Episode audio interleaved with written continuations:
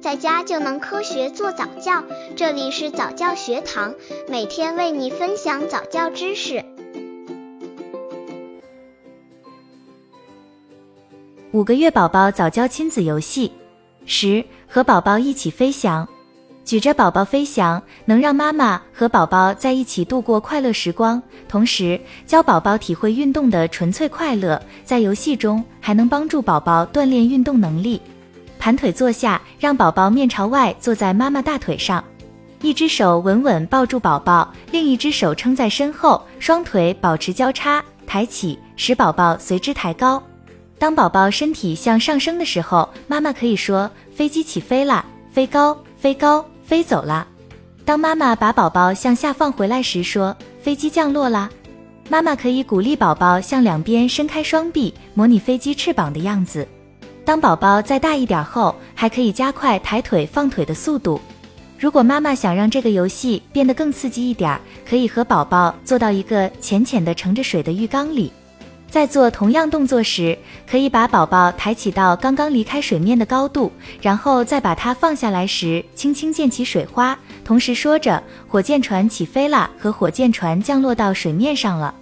刚接触早教的父母可能缺乏这方面知识，可以到公众号早教学堂获取在家早教课程，让宝宝在家就能科学做早教。五个月宝宝早教亲子游戏，十一传帽子。宝宝喜欢出乎意料，因为他在不断学习研究周围的世界。当事物改变时，宝宝就能重新去了解他们了。传帽子游戏能让宝宝因为惊喜而咯咯笑个没完。这个游戏特别适合家庭或朋友聚会的时候玩。不过，即使只有你和老公在，宝宝也会很喜欢这个游戏的。大家传递各种各样的帽。如果你家没有那么多可以戴的东西，你可以找其他类似的东西来代替，让每个人都戴上试一试。单单这样就已经足以逗得宝宝哈哈大笑了。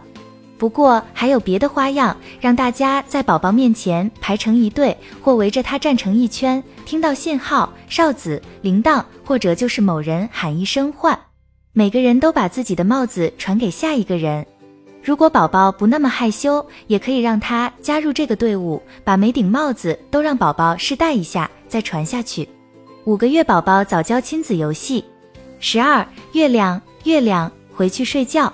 随着宝宝越来越熟悉身边的世界，天气、季节和其他自然现象的变化，会给宝宝带来无穷无尽的惊喜。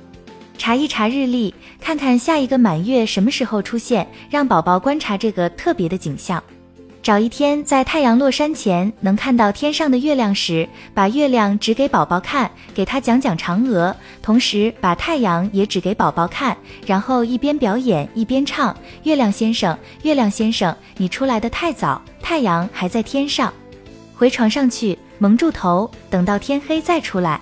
当妈妈唱到月亮时，就指着月亮；唱到蒙住头时，就用双手或毛巾把脸蒙上，然后在结束的时候合上手做睡觉的样子。可以把这个游戏作为宝宝的常规游戏。当宝宝长大以后，每当看到太阳、月亮同时出现在天上，宝宝就会想起你和你的这首歌。五个月宝宝活动量可以加大。宝宝的安全总是要放在第一位的，和宝宝互动，爸爸也可以加入的哦。